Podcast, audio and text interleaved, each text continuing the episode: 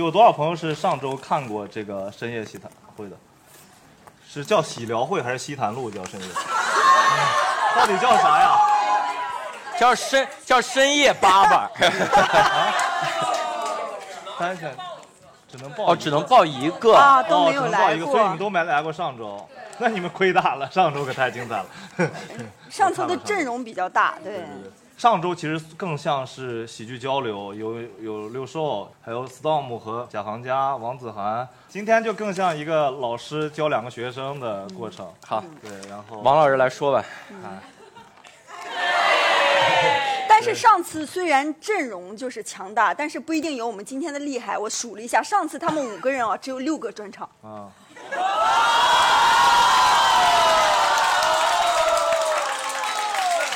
今天仅仅三，今天人均三个专场。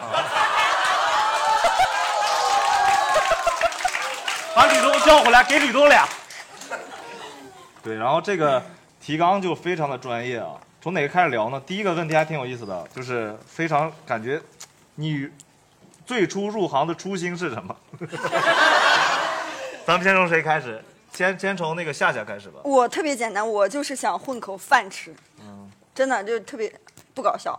那教主来，哎，不是，稍等，我问一下，咱们这活动，大家有 一个任何一个人，包括我们仨，知道这个应该干点啥吗？我，我搞不懂这干点啥。但我想象的是，大家就反正喜剧周也结束了，然后我们最后一天，然后也不是来访谈我们仨，而是我们仨相当于帮大家组织组织，聊一些大家想聊的或者想问的东西。我们可以先不问这个，不是说这上非得问。如果各位有。哎，然后我我是觉得这样的啊，我是觉得这样，这个提纲可以作为参考，但是大家如果比如有一些关心的，我们可以拿它来热场，然后有一些问题觉得我们仨能回答的，然后大家随便问问，我们也聊一聊，因为毕竟我们也没在这么晚聊过天各位真我一点不骗你，我今天胡子都长出来了，你看，太晚了这玩意儿。我胡子我胡子也没刮过。你看看，夏夏的胡子长没有，所以我们可以先先问，而且这个这个这个。聊天，我想象中它是一个正经的聊聊天，就好像那种演演后谈一样，所以它不是谐星聊天会，也不是西谈录，也不是正经八百，所以它不一定开玩笑。啊，它也无聊斋，更不可能是无聊斋，它不可能，它不可能是大家抱着期待说我们今天好笑，所以可以大家就交流交流，关于喜剧啊，关于演出啊，关于票卖的贵啊，大家可以，我们先热场好不好？有什么想问我们的，然后大家可以举手问一问。好。哎，你好。那个专场，嗯，到了王先生讲了很先生，谢谢。就讲了很多在北京生活的一些艰难什么的，结果让我就是减缓了很多的焦虑。哦。你知道吧？我觉得这是有效果的。嗯。但是我现在有点担心，就是现在喜剧越来越好，你们单口越来越好了，我怕你们就是很好了以后不好笑。怕我们赚到钱了，没生活了。哎呀，哎呀，哎呀，这个担心牛逼呀！大老王说说吧，现在月薪多少？给他一些震撼。我三千八还不够。对，会担心哈。嗯，对。那教主现在还是很好笑。是是有的，有的时候是会有这种担心。但是国外，我我给你讲一个国外的这个情况，因为国外很多的单口喜剧演员，先说宋飞吧。宋飞的爱好是收集保时捷，各位，各位有这个爱好的吗？呃，谁家先就是你得有地儿停吧，这个玩意儿，五辆车他就收集保时捷，但他仍然能有新专场。然后他的新专场讲的内容，那可能更多是表达观点，就大家是愿意听一个很积累、积累了很多的人他的观点。然后观察式喜剧肯定是一种，然后跟大家建立关系那种。然后呃，往往你看国外那些像 Louis C.K.，像这个 Dave Chappelle 这些已经非常功成名就的人，他们可能讲的就是那种。比如说，David Chappelle 讲，我那天看到了侃爷，我跟侃爷聊天的时候，大家也认识侃爷，然后大家喜欢听这些。David Chappelle 也很很少讲说，我那天挤公交的时候没有这个，他不挤公交，他可以买公交。那天我买这辆公交的时候，他可能那种。所以，呃，嗯，第一呢，就是不用为这个行业担心；第二，更不用为我们担心，我 我们仨还很远。担心怕没共鸣了。不会，不会，不会，不会，不会，不会。呃，没共鸣，但总有穷演员嘛。哈哈哈哈哈！哈哈哈哈哈！哎，我们三个，我们三个财富自由了之后，你就听听那些个穷演员怎么说嘛。就是等教主讲完，你就可以听听我们俩还继续在讲这些东西，就讲不完的。我感觉我和大老王讲不完，还能讲好几个专场。但是夏夏，你看夏夏的专场，就没有什么是事实共鸣的，很多是情绪共鸣。因为我老婆昨天听了夏夏的专场，赞不绝口，说好几度眼泪就哒哒哒哒哒。然后说，你看他那个很多是情绪共鸣，所以你像夏雪，如果现在讲情绪共鸣，然后明年开上私人飞机了，他还是有情绪共鸣，因为大家坐私人飞机和坐普通飞机一样，都会累嘛，可能类类似那种情绪共鸣。大老王有什么？哎，你想过你有一天突然挣大钱啊，就明天，比如说 我我算过命，挣挣不了大钱啊。对，然后问题就是共鸣啥，就是好像很多做单口的人，他其实不只是为了钱吧，就是钱是结果之一，他好像是要有一些要表达的东西出来。嗯，是吧？我是觉得，我是觉得，就他可能我不是，有一些嘛，就不代表最好的嘛，对吧？最好的不是，然后我是觉得有一些是要有有那种想表达的东西的，那表达的东西，呃。那跟钱好像没关系。你看美国的很多演员到现在他还在聊那种，比如说种族问题，因为他觉得这真是个问题，他要推动社会价值。那钱是附带品，也有可能就是我我是这个逻辑，所以就是他本身根本他在聊一群人的困境，他可能是这个说话的人而已，但不一定好像是有钱了他就没那种底层共鸣了，好像是是这样的。对，但就是其实这个。担心很多余，就是我们会一直没钱的，放心吧。大老王有一天有钱了，也可以讲脱发嘛。有钱了之后头发会长出来的，你不植发吗？就。好，嗯，好，这个问题很好。拔高了一下。哎，路透社的。嗯，路透社。哎。那两周大家看的演出有没有就是让自己印象深刻的？除了自己的专场，就是比如看过的，或者说，呃，他们很遗憾没有看到，想要下次再去看的，不能说高。就好像酒桌游戏啊，不能。啊，我很多专场都想看，所以我已经在跟单立人商量，就真的就是我我在商量以后我的专场就不参加喜剧周。对，就是我的专场不参加喜剧周，但我参加喜剧，我可以参加喜剧周一些活动，但我希望喜剧周是一个我能集中看专场的一个东西，因为你平时演出，你像给老前辈留的时间都是黄金时间，然后你你演出的时候大家都在演出，嗯。你不可能说我的专场以后都是周日上午九点半到 十一点演，空出时间来看别人专场，也可以。哎，那场就跟地狱似的，我可不讲，太可怕。我也困，观众也困，然后中午还饿。哎妈 那我可不讲。场地的租金就是利用到了歧视。哎，是我，但我参与了一些活动，我参与比如猜丁离嘴，然后洗呃洗脑大作战，什么 Hello Kitty，我觉得这种人很好玩，因为它是新的喜剧形式。我希望这个能越来越多吧。但是很多我这我我错过太多专场和主打秀了。你期待哪个？你是特别想看。我每一个，我期待每一个，包括你的 局部和解。真的真的局部和解，焦焦虑青年我也想看很久，但是就是因为。利欲熏心，所以他 我就会去挣钱。就为了猫头鹰那几百块钱。猫头鹰给的是好几百。哎，有一个人做到石老板，他真的是。因为他没有作品啊。他有用不完的时间。嗯。和很快就见底儿的钱。这这这个可以回答那是那位观众的一个问题，就是他说就是怕有钱了之后就。创作不出来了，哎，怎么会有人没钱的时候也创作不出来？这种情况是可能会发生的，就是有可能，有可能。你们俩呢？你们俩有没有什么特别印象深的专场？那个李华模拟器特别好笑，哎，这个就超出我预料的好笑啊，就太神经病了啊，就有点觉得真的很好，那个真的很好玩。嗯，但是它不算是单口类目，它是新喜剧类目。对对对，新喜剧专场，两个新新喜剧专场我也都特想看。你你呢？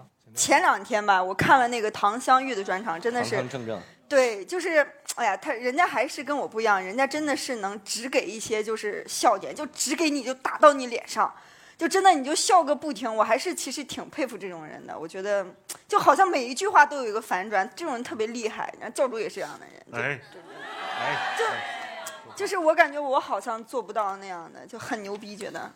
哦，那我补一句，那个子涵和 Party 的双拼也很好，就是我是觉得好多人好像看双拼不太愿意看，因为觉得不如专场。但是他俩那个话题特有意思，就是好像都在聊一个话题，但两个人性格不一样，就各自聊了一一个角度，所以其实还是挺丰富的，比正常专场还要厚一点，就是一些女性话题探讨。而且子涵技术越来越好了，然后自我挖掘也越来越深了，就那个。专场层次非常分明，就是从讲很容易进入的到越来越深的，我觉得适合所有性别的全国去看一看。如果有机会的话，好，那就得问一下两位了，你们觉得这个一个好的内容，或者你去看一个演出的时候，你期待看到的是什么样的东西？完美，直接就 Q 到提纲上。让我看看哈，多自然。看看他笔记，你们去看一个。那教主，你现在体育体育秀的时候期待什么？你们是期待很独特的视角，还是更新的技术，还是更新奇的呈现方式？嗯。大老王刚刚问你觉得呢？你觉得呢？我觉得，我觉得就是我期待好笑。嗯。就是他得好笑。嗯。然后其他的，我我很期待，我特别期待独特的视角，还有更新的技术和更新奇的呈现方式。真的是这样，我期待期待这种的。比如我我我第一次去看子龙的专场，我第一次在在喜翻喜剧，然后看了子龙专场，我觉得他的专场是那种，就是他给我一个很奇特的体验，是他的节奏感，就他讲段那个节奏，他总是他总是一个尾巴甩下来之后，然后还能再抽那么一下，就他能再顶上去那一下特别好，那个那个很新奇，我比较期待这，你们俩，我我先来，我先来。就是我，我比较期待那种他性格中很真诚的那部分出现的那一刻，就很很好玩就比如说典型的史岩杰和好梦，就他自己性格和自己人生背景的那个自然反应出来那一下，就特别好玩我就主要喜欢演员把自己人格暴露的真诚一点的那部分突然出现，就特别可爱。对，啊，理解不了也没关系，就我自己的理解就好了。因为我看嘛，又不是你们看，对吧？我看我的，对。下家吧，照笔记说就行。这这一段没记。哎呀，你记哪个？我先问那个。咱不是十几道题。就是刚，就是刚教主说的好笑，这个当然我也特别期待这个。还有就是，刚大老王。就是啊，就是我特别期待有一个人把同一个话题，就比如说坐地铁，就他有时候可能可以说出来一些新的东西。或者说是女性话题。就是单从从从女性这个角度出发，她也能挖出一些不一样的，不是就是现在这些，就是现在这些也很好啊，就是也是一些不一样的出现。但是特别想听，就老话题，他们翻新出来特别不一样，那样会给我一种特别新鲜的感觉。但不会是，如果一提到老话题，你就丧失兴趣吗？不会，不会。就是一万个人都讲地铁，然后今天他一上来说地铁真的是太挤，你就真的。no no no，这个时候如果有一个人，哎，如果这个人真的就是说了一个特别。有趣的话题，那我真的会打心眼里佩服他，从一个老话题里面挑出一个新东西。那你们觉得好内容到底怎么评判 就炸，好内容就是炸，是吧？很好。下一个问题，我们 好内容是什么叫好内容？好内容是好。哎，你们看拼盘的时候和看专场的时候，那种对好内容的评价会是什么？我觉得完全不一样。就拼盘，我觉得评价是炸。他专场，他因为是一乘六十嘛。一乘六十的演出，至少啊，那一乘六十演出，你是得在你有这么长的时间的武器，你没必要按照拼盘那样玩一样的方式重复四个十五分钟，那其实很浪费这个独立演出。那你就应该按照一个小时的演出去设计这个东西，哪些东西是更容易接受的，到更不容易接受的，是不是要探讨论一些话题，还是要在什么上有成长性？我是觉得可能别把这个事儿浪费了，这是我我是觉得就可能在专场上是不太一样的，对，然后。呃，教主教教主老师呢？觉得？我觉得好内容评判标准是这样的，就是我自己的评判标准，我我是要看，就如果我看专场，我期待的是这个人的风格，让我了解这个人，然后整个专场的这个完整性和沉浸度。但如果我我你你就今天说，你说比如今天要采访你了，路透社来采访刘洋教主，什么叫做好专场？我可能公众的说法就一个，就是能反复卖出票的就叫好专场，就是因为你交给大众，大众愿意回来看，那就是好专场。那不就是你的专场吗？就我们还还有一部分别人的了。哎呀，我天，夏夏觉得呢？我刚记了一下哈。就是我，就我们抛开拼盘，我也不知道怎么去评判拼盘这个东西。反正我在拼盘演出之中，我是希望大家笑的。但是在专场之中的话，如果我去听一个专场，我不希望听到零零碎碎的一些东西，真的，我会打瞌睡的。嗯，你刚刚刚想举例，每句话都是梗，很牛逼，然后又不想听到零碎了，所以得是完整的一句话，每句话都是梗，也就是这个人的口音得特别好笑。我可以等五分钟，为了一个梗，我真的可以等。然后就是通过这个专场的话，我可以把它从里到外，从精神世界。包括从他的外在全部都了解起来，我可以把这个人了解的透透的，就一个专场。你要弄死他，我我希望是这样的。雇杀手，真的。我但是我们平时看到有一些就国外好的专场，他真的是可以这样的，就你呢可以了解到他是一个什么样的人。嗯，对，正好这个能接这个问题，就是其实这也是创作方式嘛。那其实这个问题就是，你的创作方式是主题创作还是这种优质内容的合集？这也是大家就如果这两天看密集了以后，就有的人是。主题的，有的人其实就是能看出来是平时日常这一个那一个的凑在一起的那种，相对最炸的段子放在一起的，对，嗯，你们怎么？夏夏肯定是主题创作有点难，我是真是觉得有点难。我不，我做到的方法是这样的，就是大家看身心俱疲，我只在讲我受伤这件事儿，但你知道我是写了三四个小时内容。我把剩下的受伤的东西，我觉得挺多的，我他就形成了一个专场。我不是说坐在那儿说下一个专场你受了四个小时的段子的伤。不是，就是各种。我当年，我我我二一年开始写这个专场，我当时还传到网上很多段子呢，我还吐槽春晚呢，我还吐槽奥特曼呢。哎呦，那这些东西都是那段时间写出来的呀，都是就是你你零零散散发现，哎，受伤的好像挺多，或者这个段子硬硬说他是受伤，也能放进这个专场。你刚不说啥是硬说是受伤？很多，摇滚现场那段子就是硬塞进去了。哦，心理受伤 得放进来，这是硬往进塞。然后那个那个就是你真的纯按主题创作太难了。我给你讲一个例子，你们两位可能都不知道。嗯。我曾经有一个喜剧前辈，他当时说他在写第一个专场的时候，他就说，他说我年底要做我的第二个专场，我的第二个专场就叫久病成医，讲什么呢？我要讲八个类目，这八个类目是我受到的八种教育方式，或者是刺激，或者社会教我的，或者父母教我的。然后那是那是一一七年一七年的时候，我喜剧那个喜剧前辈说，我要做久病成医，我要开始写，然后我在我要在四个月之内写出这个专场，然后我当时跟他说，我我不能透露他是谁啊，我就说石老板，你 因为当时我刚有第一个专场叫背水一战，然后我年底第二个专场叫装鞋不二，我说石老板这样，我第九个专场名字叫久病成医。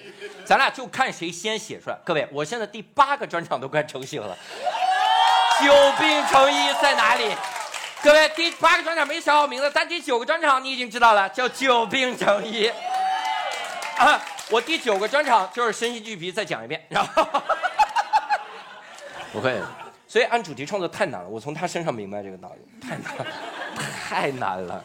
太难了。我我感觉我是按照主题创作，是吗？对，我我我，但但是我我我我不知道啊。就是教主，比如说，如果写生病，然后我生了这个病、那个病、那个病、那个病，然后它是一个主题，就我不理解。我我理解的主题是，就是比如说我生病了，就是我为什么生病，然后我生病的时候是什么样的，然后我康复了是什么样的。是我觉得说明有好几个就是我生我生。我好几个段，我再把它抻长一点。我摇滚现场我就不用讲了，我这玩意儿。就每一个病都可以写一套，是吧？有道理。康复之后还可以写，对对对，生病前。记下来，记下来，记下来，我记下来，记下来。嗯。大佬生病前，不就是没生病？不是，就是为，哎。哎。我七月份做手，我二一年七月份做手术之前，我是去了摇滚现场呀，所以我可以写摇滚现场。啊不，这这个并不一样，就是可能我那个是有前兆的，你这个是没有，哦你这个是突然发生的，哎，瘸了就。我没瘸。行，有道理，有道理。生病前，好好好，好好好。先了解哪个科室好，然后我生这个病。啊，哪个科室没人讲，先讲哪个科室，这都得是病是吧？现在是不一定，不一定，不一定，什么玩意儿？不能说是什么旅游呀，因为我是要往久病成一靠。多久病来，巧克力老师要问什么？好奇一下三位老师对“人设”这个词的看法，然后以及想可以说一下自己觉得自己是什么样的人设。呃，然后而且、这个、这个、我靠后说，因为我稍微有一套研究的。那个教教主教主之前在无聊斋有 Q 过两次，然后呃对人设理解有一点变化，想知道现在有没有新的变化？哦哦，我有我有一套小研究，然后两位，我是觉得人设是长出来的，就是就是你本来就有，但是那个不能归类，你不能说非给自己先规定好，我这个人就是写这类的人，这个容易，因为你其实很难自己把自己分析分析清楚，但是你是通，我是觉得你通过大量的创作和自己的理解，还是跟别人聊，不管各种方式吧，你慢慢那个东西通过作品展示出来，那个才叫人设。我举个例子，韩大盆儿，就是我是觉得人设的前提是你有清晰的对世界价值观的看法，你有一套完整的看待世界的体系，就世界观、价值观是第一个。那个越完整，你人设越快出来。那盆儿哥的很多东西，不管是省钱，还是那种娘了吧唧的那些，还是歇后语，那是他本身自己性格中都有的。那其实是他就会很容易出来。你看，我跟盆儿哥一起录了一百多期播客，现在也没有人总结出来我是啥，但盆儿哥就很清楚。对，总总结我就是乳贴，你知道吗？现在 就这种事儿了。但盆儿哥是一个很全面、很立体的，那受欢迎程度就差两个级别。我俩一起做到现在，他有一千六百粉丝在小宇宙，我有三百，这是结果，这是商业结果，客观看到的。但本质第一个是世界观，第二个是需要。就是他慢慢喜剧展现过程中慢慢归纳归纳出来的。那我其实，在播客里就帮他做是总结他的人设是啥，但总结都是他有的，不是说我总结的好，就是他有有个人给吐槽给一句出来了，观众都认可，就得是真的。你不能说我在这坐着，呃，我要成为一个，那就肯定是，我是觉得肯定是出不来。所以我的理解是你得先是有一个相对健全、成熟的、稳定的价值观之外，然后通过大量的喜剧创作。把你的东西展示出来，然后可能才会被归纳，然后相对而言是虽然慢，但是相对我认为是健康一点的做法。因为我见过太多各地的演员刚上开放麦就上来，哎，我是个社恐啊，我是个社恐，就是其实哦，这是人设呀，对，有这样的人嘛？我天啊，对，人设是社恐，然后这十五分钟怎么讲？大家好，我是社恐，躲在帘子后面了。我给各位分享一个小研究，咱们这个小研究记下来啊，都不带笔啊！哎呦，听老前辈讲讲课不带笔。我觉得是这样，就是大家大家要分清人设和特点，就是你的风格和你的人设是两种东西。你如果说子龙，比如子龙的专场，你如果听完了之后说他的人设是说脏话，那我觉得不对，因为人设是你迅速记住的那一个点。而那个点是很好打造的。我当年为了做研究，我特意去写了一个段子，叫“我是脱口秀的卷王”，就是我写段极为快，我他妈跟所有人抢素材，我就一直在重复。我当时写那个段子的时候，我说我要立一个人设，这个人设叫小教二郎，然后就是寿司之神。果然，现在很多人见到我，然后玩这个梗就是这个，所以就是小教二郎卷王。但这是我的，这是我的。立的那个小人设，就是在那个段子里你能记住那个点。但我的风格是什么？你说我的风格是卷王，这不就扯淡？一个人怎么能在讲段的时候让别人觉得这是个卷王吧？该不得啊？他所有平舌音都发卷舌音，这孙子，鸭不会是卷王吧？不会，你知道吗？就是你的风格是不一样。我的风格，我自己总结的风，我不好意思说出来，但是还是说吧。我自己总结的。我总结的风格是这样：如果各位看我专场看多了之后，我的风格是机灵。大家真的不知道？不是，真的是这样。我的，我的幽默我都能接受。不不不，我的风格是机灵。有多机灵？不不不，你看，有的人的有的人的风格是睿智，佳宁佳宇的风格是话里有话。也许他根本就没有你想的那么深刻，但你听完了之后，你听完宁佳宇，你就老觉得他肯定很深刻。哦，他绝对话里有话。啊，梁岩给人的给人的风格的感觉就是这人累，就他太累了，他想他想死啊，他太累了，所以这是他的风格。但他们的人设是啥？宁佳宇的人设是烂梗、接话、莫名其妙东北民俗，这是他的人设。梁岩的人设是公务员，所以我觉得这个这个是不太一样，这是我能理解。老师，哎，好，呃，我们咱们同学听听夏夏同学怎么提问啊，学习学习。老师，我想问一下，我的人设是什么？夏夏的人设悲惨，还得等我再看他的专场。但我觉得夏夏的风格，夏夏的风格是那种，就是他身上有那种那种劲儿，就那个那个，我我老给他说。执拗的劲儿，我推两百二。执拗，记下来，执拗。然后会写吗？较较真儿，拼音了。叫真儿，这是他的他的风格。但人设是可以打造的，人设是可以打造的，就是人设这个东西，你不能活在人设里，但你得有人设。就是你初期的时候，你得用人设让大家记住你。这是现在这个世界比较比较，你不接受也没办法，就得是这么个东西。我觉得是这样的。嗯，不知道有没有解答您的问题。没解答也没关系了，然 后咱们又不是什么记者发布，我，问题越来越多，很少有一个交流会聊完了之后，观众越来越迷茫。来，话筒扔给他，扔给他。来，法新社的记者。因为三位都是比较成熟的演员了，所以想问一下，三位现在会怎么应对冷场，以及说那冷冷冷。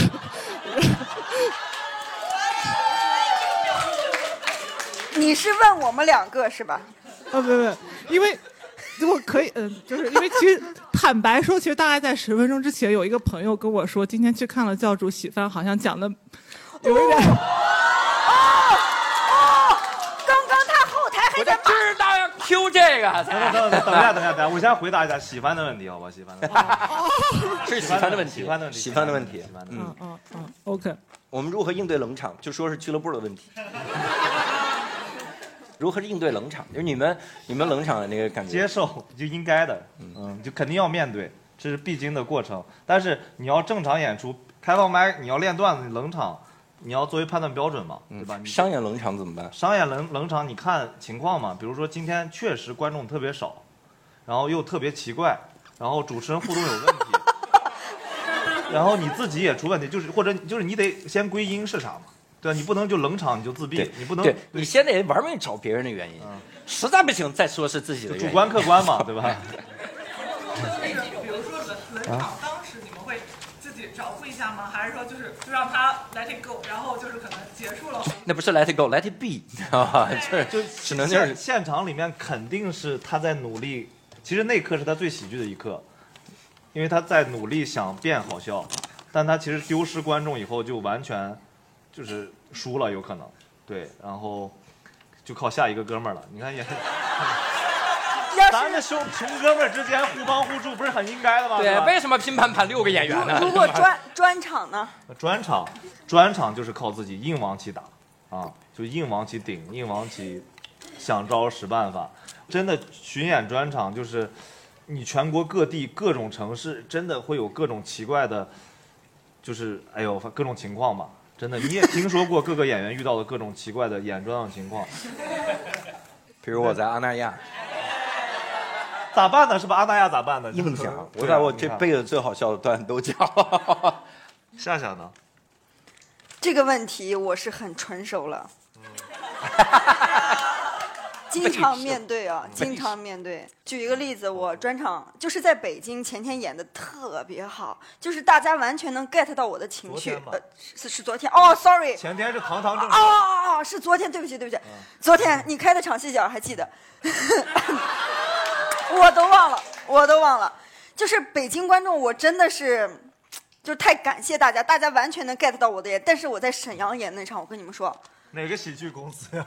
我们的亲戚 大风天。我演完之后，我在后台直接开始哇哇大哭。哟，不是凉，不是凉，就是我讲到商演内容的时候，他们疯狂的鼓掌，疯狂的笑，他们很开心。但是我一旦开始输出情绪的时候，所有人就，哦，哎，你对你先说完，我给你对讲讲那个，我给你疏导一下。然后我就，当然那一场很奇怪，就留下来跟我交流的观众是整个我演了五六场里面，就是留下来最多的，可能他们也没有出口吧。然后就我刚说到哪儿了？呃，出口。对我哇哇哭，对，就我没有办法面对这个事情，真的。后来无锡也有一场，也演的，就是觉得跟跟沈阳差不多。就我我不知道你问这个我怎么回答，反正我的回答是，就是我没有办法面对，我真的我没有办法面对，就是专场没有办法面对。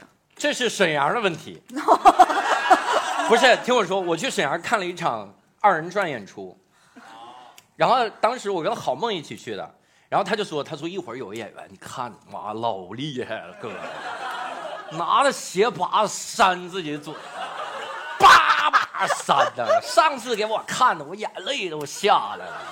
然后我就看那个演员，那演员真的扇耳光，叭叭叭扇。然后他说真不容易啊，这个演员。我说这么扇个耳光，这豁出去了，有什么不容易？他给我讲了这个演员在前一天的表现。这演员上来之后就就说：“哎呀妈，大家不乐是吧？”叭叭扇，然后底下嘎啦啦嘎啦鼓掌，怎么怎么样？然后这演员叭翻跟头，大家鼓掌。这演员用屁股走路，大家嘎鼓掌。演员觉得到位了，就说：“其实我们小时候挺不容易的。我小时候呢也是生在农村，然后我呢真是真心的喜欢这个舞台，就讲了自己特别不容易的事儿，小时候各种各种各种那些真诚打动的事儿，底下凉了一逼。”然后那个演员又开始重新扇巴掌，扇的比刚才使劲多了，底下呱又炸了，就是这样。你你还是应该，对，哎，但你下次就在场上扇巴掌。我我我我补一句，我补一句，我觉得有一部分可能，但我觉得我因为我去东北讲也不如别的地方热，我看的感受有一点儿，我觉得东北大哥人很好。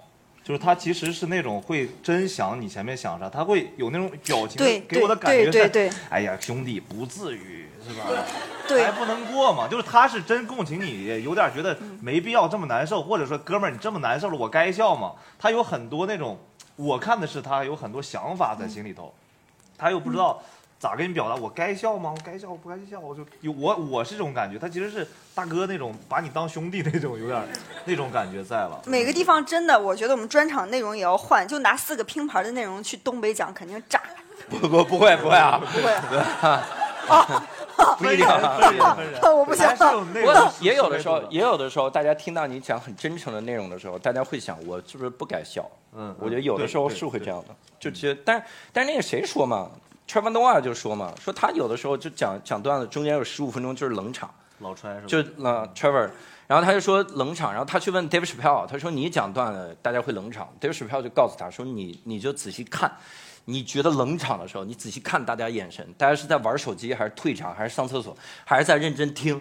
如果大家还在认真听，你并没有丢失观众，观众还是在这儿的。注意力游戏就是大家对真诚的内容的反应是不一样的而已，所以不用觉得那个冷场。然后我说一下我怎么应对冷场。有的时候，我我真实的感受跟各位交流一下，就是你不能把每一场演出当做一场你人生最重要的一场演出。你要把你人生中所有的演出当成一个篮球的联赛，你联赛是不可能不输的。哎，各位，说出一个三分球命中率百分百的球员，没有。库里的命中率百分之四十，但他不不不能阻碍，他是整个 NBA 历史上最牛逼的三分球手。你只要胜的场次比你输的场次多一点，你就是最伟大的。所以我一直以来都是，真的是这个心态。没有人，没有人投三分是百分百进的。你看到库里牛逼，只是因为他在整体水平上比别人三分球命中率高。我冷场多了去了，但是我炸场的这个这个次数比我冷场多得多得多。甚至可能，比如说一个拼盘中，然后可能我炸场的次数会比一些演员冷场的呃炸场的次数多一点那大家就容易记住你，慢慢慢慢积累下来就行。没有人命中率百分百了，但是这个事儿很有意思。观众看到自己的喜欢演员冷场的时候，他往往比演员更在意，他会觉得他冷场了，我想笑，但我一笑太突兀了，没人笑啊，我今天就是今天喜番那场真的很冷，就很冷。我但很明显看到前排有一哥们儿，那那哥们儿就是以前上个上八月份开始说买了我十场演出那个那哥们儿，你很明显看到他在努力带掌声，就讲到一个地方已经好笑了，他说。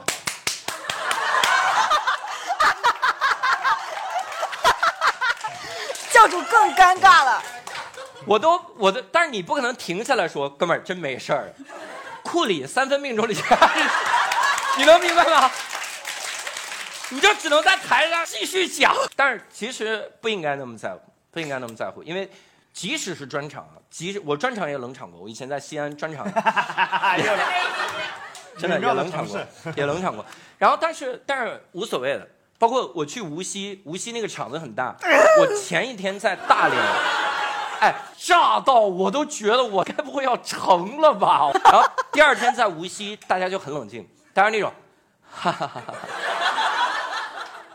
哈，哈哈哈哈哈。但是每个城市的每个城市不太一样，就是大家的风格不一样。但是啊，就把它当联赛。但是但是我感觉就冷场拼盘。会经常发生，但是专场的话，就比如说我说沈阳冷冷场，也不是说完全没有笑声，或者就是观众还有一部分是绝对是会笑，而且会捧场，会很开心。我说的冷场就是拼盘，但是专场你是怎么都不可能就是让它太掉的。如果真的掉到那儿了，那就真的不要办专场了。你还是看专场看的少，我他妈的！我还是办的少，看的少。我用我用前海我在前海西街那期。播客里面说的一句话，就你干这行，只要你你的你这碗饭里面饭粒儿比沙子多一粒儿，你就已经能继续吃，你就继续吃。有一天你能发现全是沙子，那就那是不能干了。但只要饭比沙子多一粒儿，这个饭就可以继续吃。饭比沙子多一粒，执拗，认真。说的好好啊！天哪！好，刚才我们看五个五个观众来，就是听到过一个说法，就是说脱口秀啊，单口喜剧演员啊。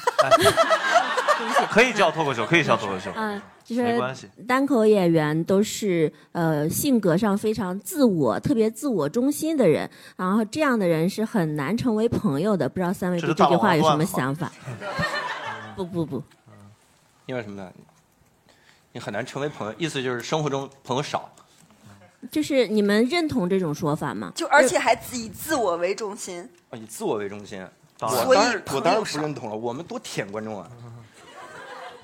但是大家，大家真的就是别别别认为单口喜剧演员是一类人，大家都是普通人，大家都是普通人。但你要说朋友少，那我真是朋友少，真是朋友少，挺好。好，后面后面我们先让后面那三位吧。我们先让。茶泡饭三姐妹，咱们找最茶泡饭三姐妹是啥？就是深夜食堂，因为她们三个女孩。哎呀，大家。我有两个问题，第一个问题就是你凭什么有两个？刚才怎么说的对观众？以自我为中心。刚才还说跪舔观众。大家看心情答。第一个问题就是，我觉得像比如说三位那个脱口秀演员都做过全国巡演嘛，就是其实不同地域的观众他是有一些不同的风风格，或者说他其实也是有某种程度上有地域文化的。就是咱们做这个专场，或者是做一些拼盘演出的时候，会不会有一些针对性的准备，或者说比如说这个场。当时就是很冷，或者就是有一些突发情况，你们会说还是按原来的文本去做，还是会说做一些就是不太一样的东西？还是冷场的问题？你们会根据每个城市调整吗？我我会尽量能加加个开场段子，都是当地城市的，就是为了稍微热络一点啊。然后可能这个这个我也然后然后是可能我尽量是演过拼盘再演专场，或者是先演拼盘再演专场，就是你得知道大概观众的那个度。然后开场前我会跟主办方聊很久关于。就是他们这个地方来的常规观众大概的性别，然后年龄、职业，大概啥方向的？还有一般，比如我段子里有租房啥相关，就会问他们租房多少钱。就这种，你基本上你可能会出现文化差异的东西，我先了解好了，我稍微做一些准备。然后我有些段子是在北京和各地的铺垫的词是不一样的。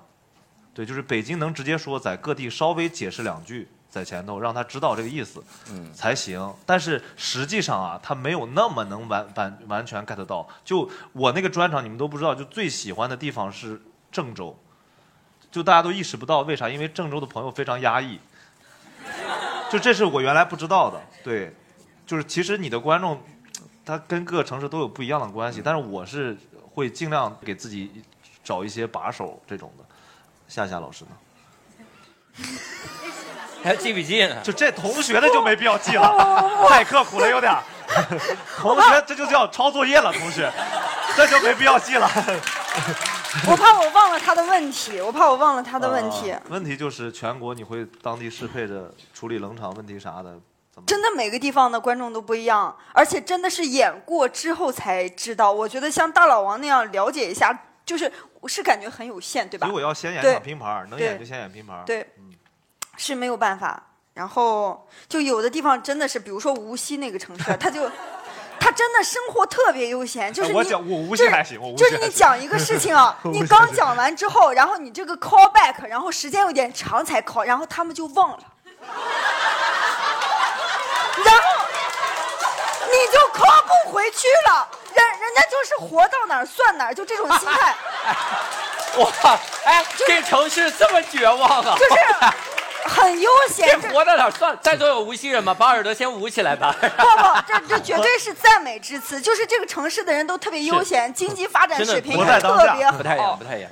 哎，我我感觉是这样的。我感觉你像广州、西安，这都不太好讲。嗯，因为他们外地人少。苏州。呃，苏州这外地人哇，苏州演的好好。你是 不是苏州？苏州，咱们不要再相互伤害了好吗？我说我在喜欢冷场，哎呀，喜欢好容易讲哦。你好好。真的，你呃外地人少，但是我我我我我我觉得刚才那个观众问那个问题，让我想起很多事儿。因为我有一次，我有一次在西安，嗯，我最早在西安冷场，那是我人生唯一一次专场冷场，就到目前为止啊，唯一一次专场冷场。这个并不是我的遗憾啊！大家别说，以后我们给你再组这个冷场，不用。西安每个人都会去冷场，对。但是，我哎，不是我，我当时第一次去了背水一战嘛。然后我后面去讲装气不二的时候呢，哦，后面讲那个天生有意思的时候，那四百人的场地，我就在想，我先多待一周，我先讲讲开放麦，讲讲拼盘，然后我我熟悉一下西安的套路，我再讲专场就好了。然后我我首先先说结果，我那个专场特别炸。就是在西安，就一扫西安的各种阴云。但你知道，前两天、前两就前面一周，我讲开放麦和拼盘，我都不想干这行了，冷的屎一样崩溃了。我说怎么有会有场子冷成这个样子呢？据说当时还失去了好多演员的尊重。倒是也太这个倒真的无所谓，真的好几个演员说听了你拼盘，我都想把你专场票退了。然后真的就是那种那种那种感觉，所以我我我试过也很绝望，试不出来，然后也试过。然后还有那种就是说会不会根据哪个地方调整？呃，有的是真实故事，你就没法调整。我今年巡演那个伊卡洛斯的时候，我到天津，我讲我小学的我初中的时候，我初中的时候我骗人家我哪个小学，我说我中关村二小的，我骗人这个这个这个段子。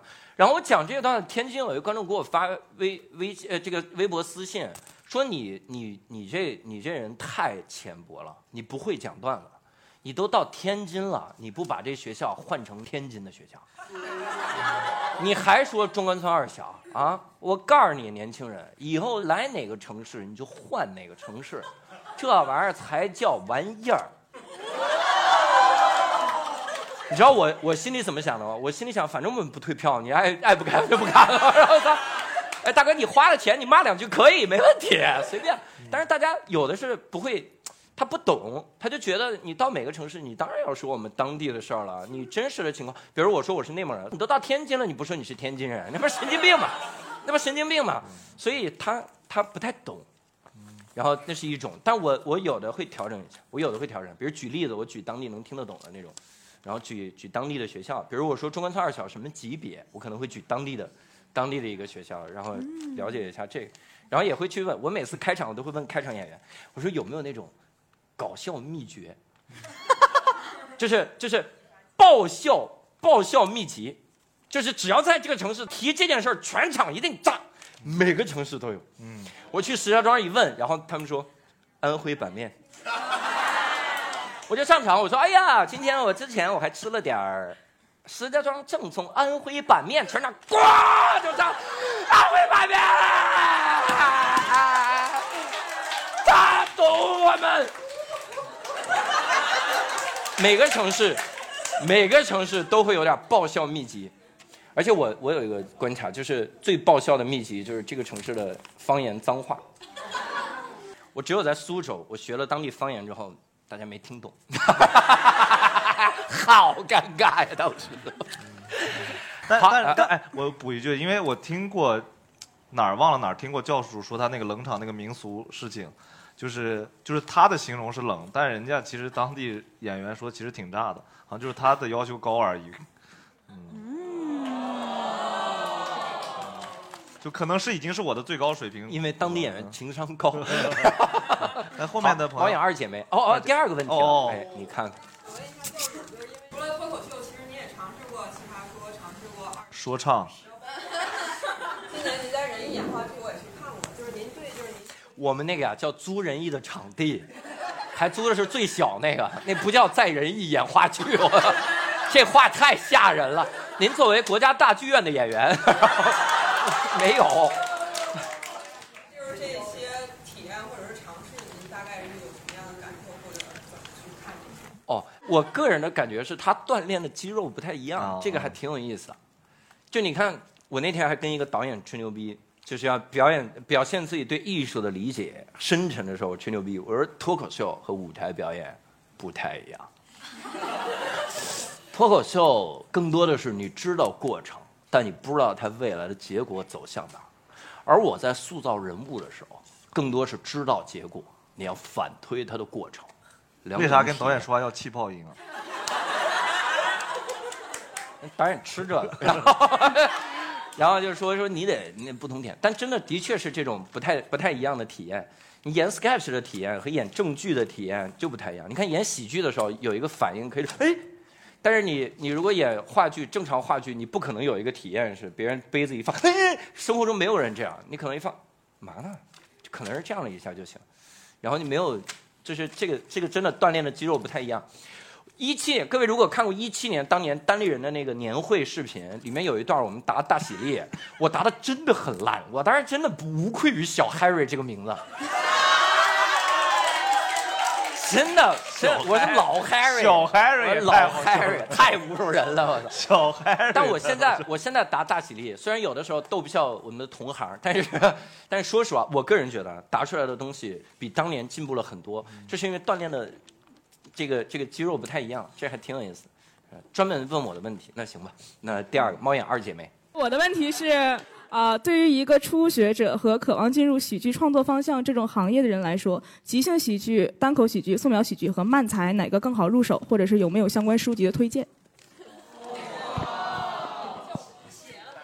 单口人人都能学会单口喜剧，慢才呃某某果出的两本。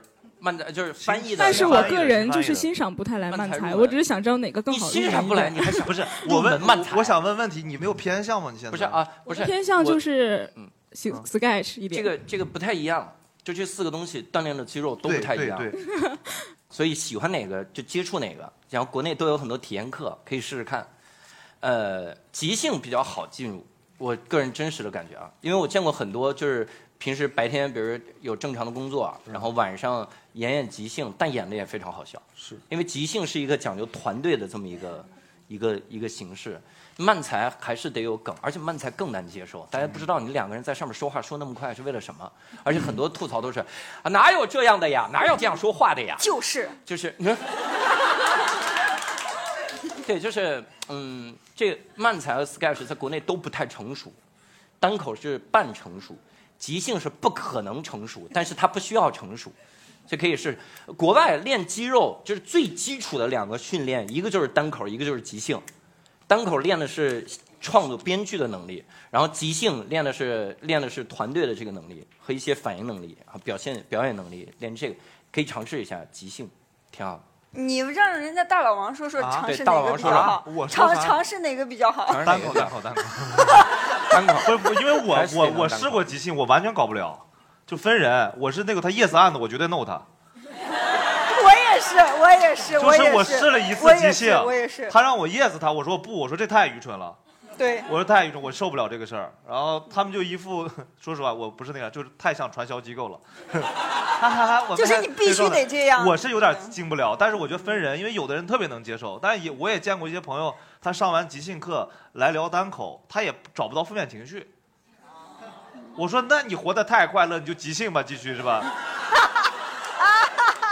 哎，我也看过很多人，就是他们看即兴看多了之后，就觉得单口看不进去了啊，他就喜欢看那种即兴的东西啊，他觉得你们这东西都写好了的。嗯，来吧，三姐妹，三姐妹。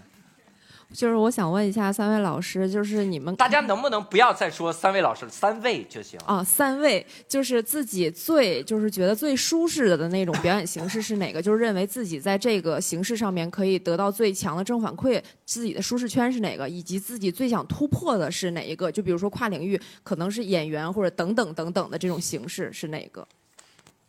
呃，就是脱口秀，你回答脱口秀就好。脱口秀。咱俩很，咱俩只有这个。他意思单口、即兴、慢才这些，你哪个是你最舒服的？哦，那就是把刚刚那个女孩的问题，然后我们再问。要不人家三姐妹呢嘛？带连招的。但是我我真的是在教主的这种卷王的这种卷之下，我们公司所有人都开始尝试各种各样的东西，包括我就拉后腿的，你知道，我报了一表演课，当然公司报销了一部分我才报。就是真的，每个人都在去尝试，去看看其他的能不能。就我自己啊，我尝试其他的，比如说我上表演课，我看看会不会对我单口有帮助，是这样的一个出发点，并不是说就是嗯哪一些哪个适合我，哪个适合我。但是我现在所做的所有事情，全部都是围绕着这个中心点来。嗯，教朱老师呢？我的人生原则就是不要把鸡蛋放在一个篮子里。我如果是一个很专注的人，我现在还在新东方呢。我我最擅长的肯定还是单口，就这个东西写段子对我来说，如果我不是想更新技术，就是写同类型的段子，然后这个事儿没那么难。然后慢才对我来说是最难的，因为最难的点在于我对他提不起兴趣。我看很多的慢才，尤其是国内慢才，我真我觉得百分之八十的国内慢才就只是在台上展示大家的头脑风暴。大家好，你看我们刚刚头脑风暴想了二十个梗，现在大家来说一下吧。第一个梗没有啦，第二个什么呀？第三个够了呀。然后第三个就是我看我反而不擅长，对我反而对他提不起兴趣。然后呃，第二提不起兴趣的，就是兴趣也也有一些，但慢慢就丧失了兴趣的，就是即兴。即兴我我觉得已经锻炼不到了，因为大家现在玩即兴都玩的是游戏，然后大家往往急于出梗。然后就锻炼不到了，所以你而且很难固定下来一个一堆队员去玩。火锅即兴，我我我觉得非常牛逼，就他们非常牛逼，他们是真喜欢这个东西。但我慢慢丧失了兴趣。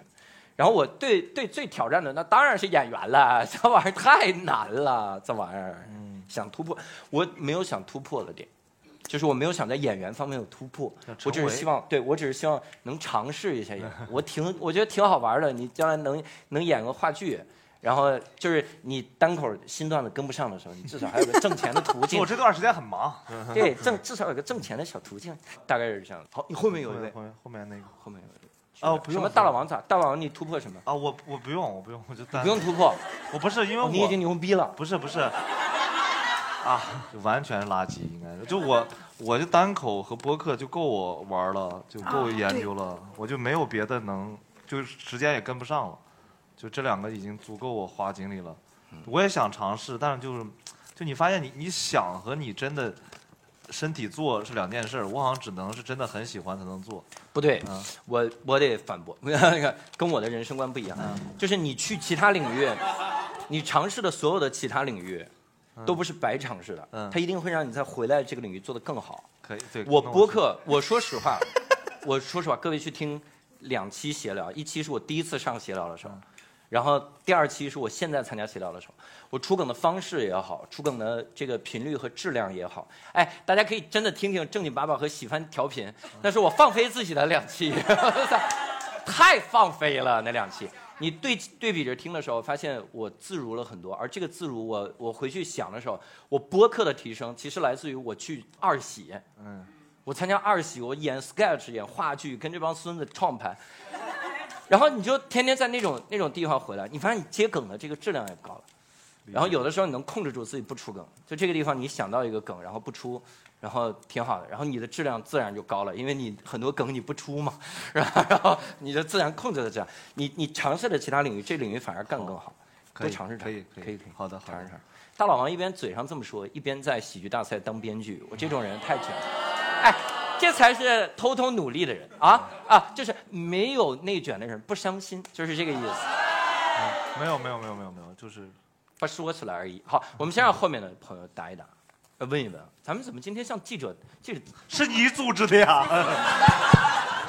大家不是每个人都要问个问题，你知道吗？你好，我的问题是，就是你好 你好，就是三位觉得，就是一个呃什么样的单口演员就具备就是开专场的条件了？对，然后 自以为是的，呃，觉得自己能开的，有俱乐部敢请的。开玩笑，你为啥这么问啊？是因为你看了很多专场，你觉得他不值得开是吗？哦，不是不是，就是我会我想知道大家从创作者的角度来看，就是觉得我什么时候就可以去开一个专场了，然后以及大家在创作专场的过程中，就是啊，除了自己本身去写段子或者是打磨自己的这个技术以外，呃，希望得到哪些方面的支持？比如说钱，对，当然当然，就比如说呃。就是从组织方的角度，或者是说从观众的角度等等各个方面吧，我可能想象不到。就是我我我很就是期待大家从创作者的角度可以回答一下这个问题。我又没有听懂问题。哎，那这个问题我帮我尝试着粗鄙的翻译一下。你为什么觉得你能开焦虑青年这个专场？你是哪一刻觉得能开？啊，我觉得我不配。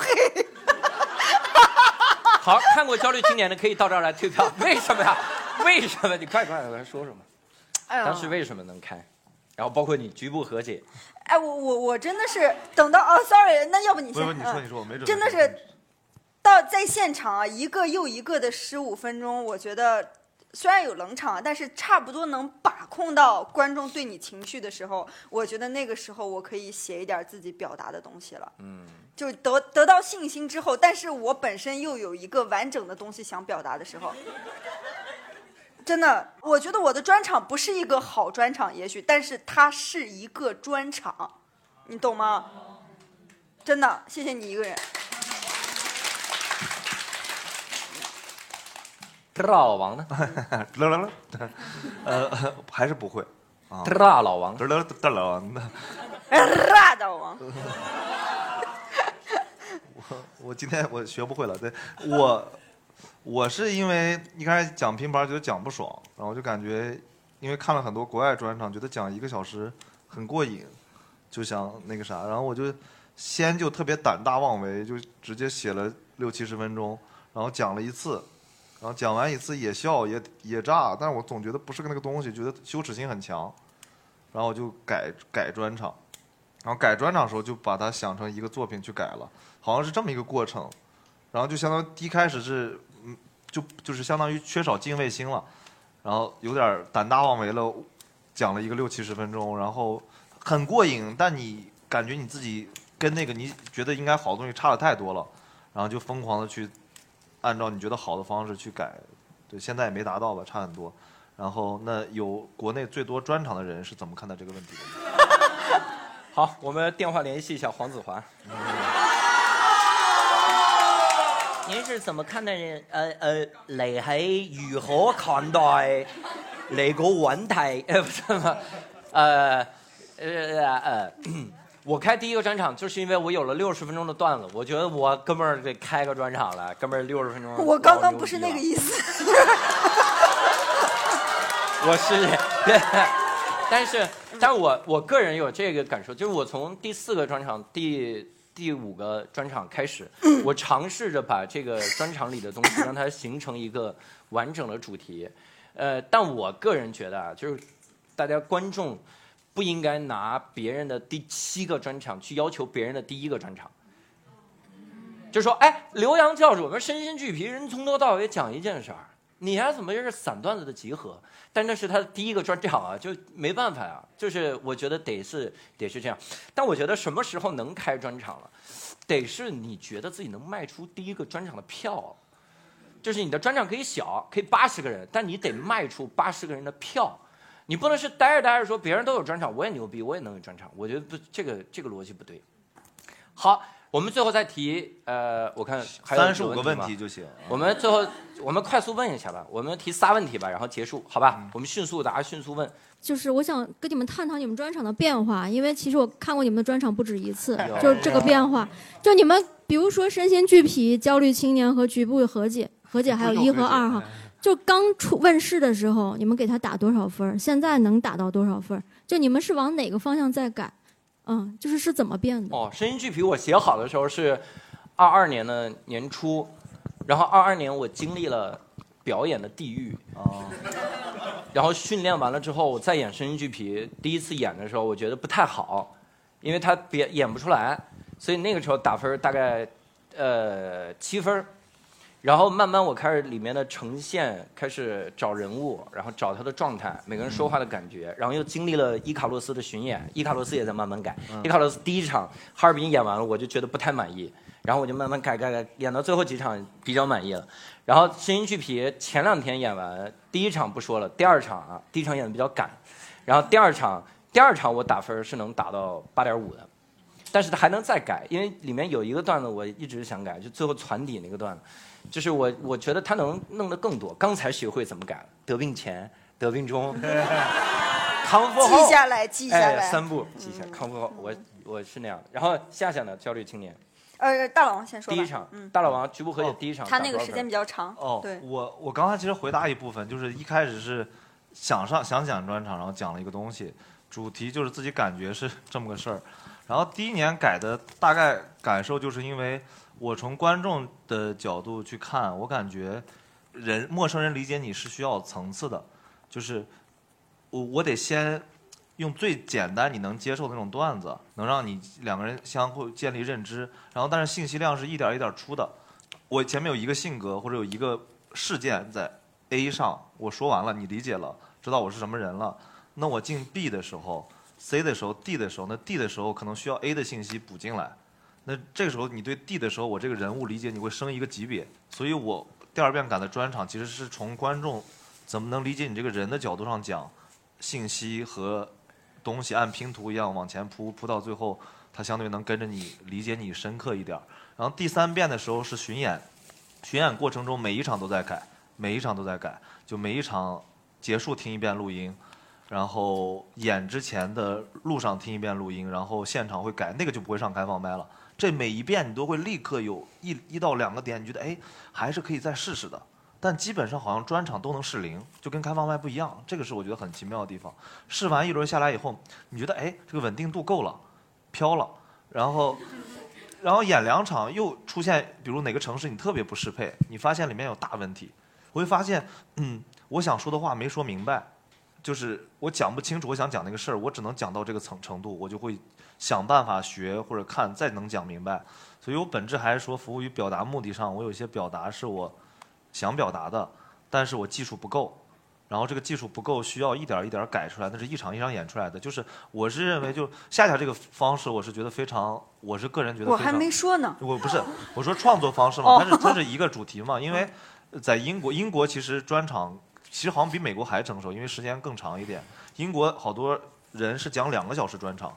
就是中间四十五分钟休四十五休休十五分钟再来的，那那种演法，他们的演专场方法是他们一一年巡演完了以后会集中写三个月，写出来一个专场以后，他们会在开放麦演三个月专场，就这三个月每天他们就是也只演专场，相当于三个月把专场是叠够了，他才会全国巡演，所以他本来就是把专场当一个咱们日常五分钟去磨的。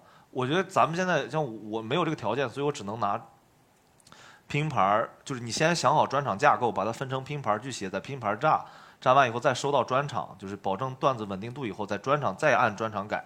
所以这是我的整个对于这事儿迭代思路，对，大概是这样的。然后那个啥，对。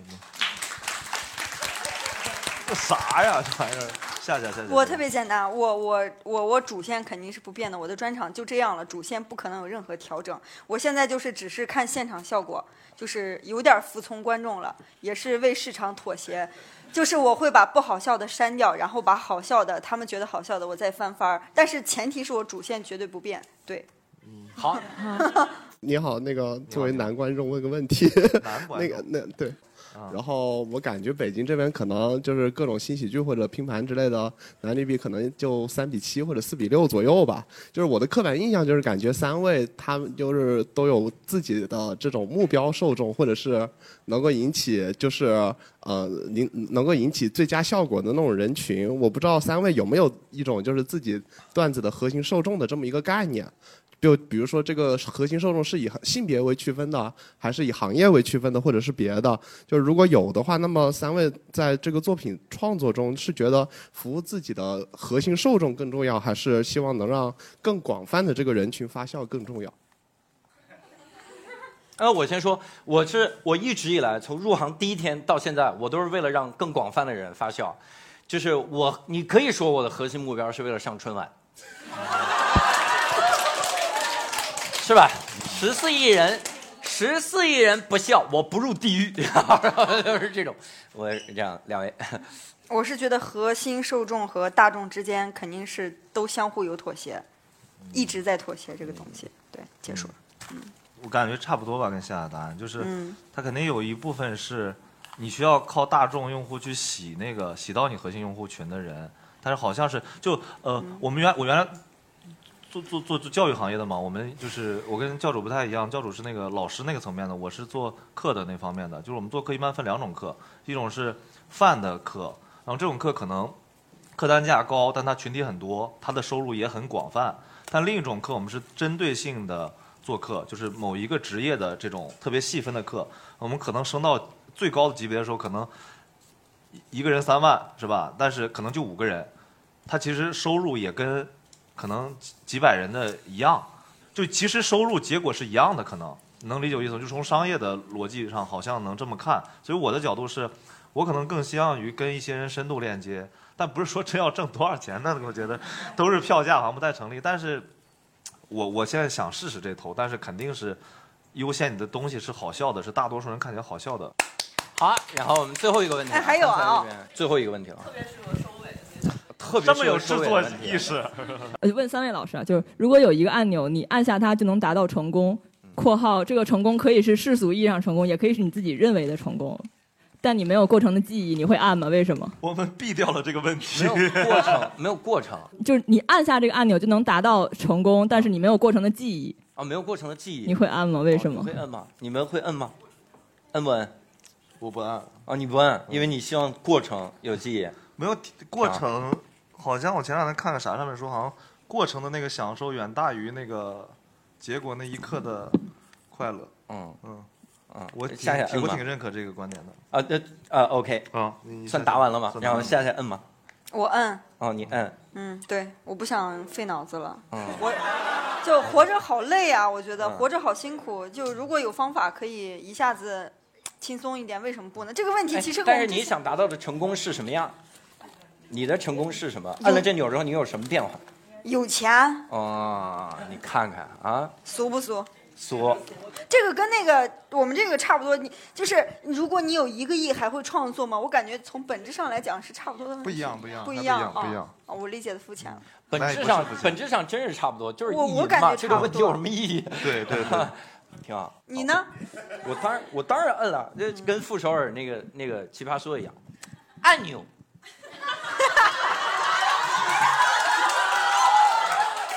按钮就是要用来按，你不按我搬，哦，气氛都轰到那儿了，你不按啊，我按。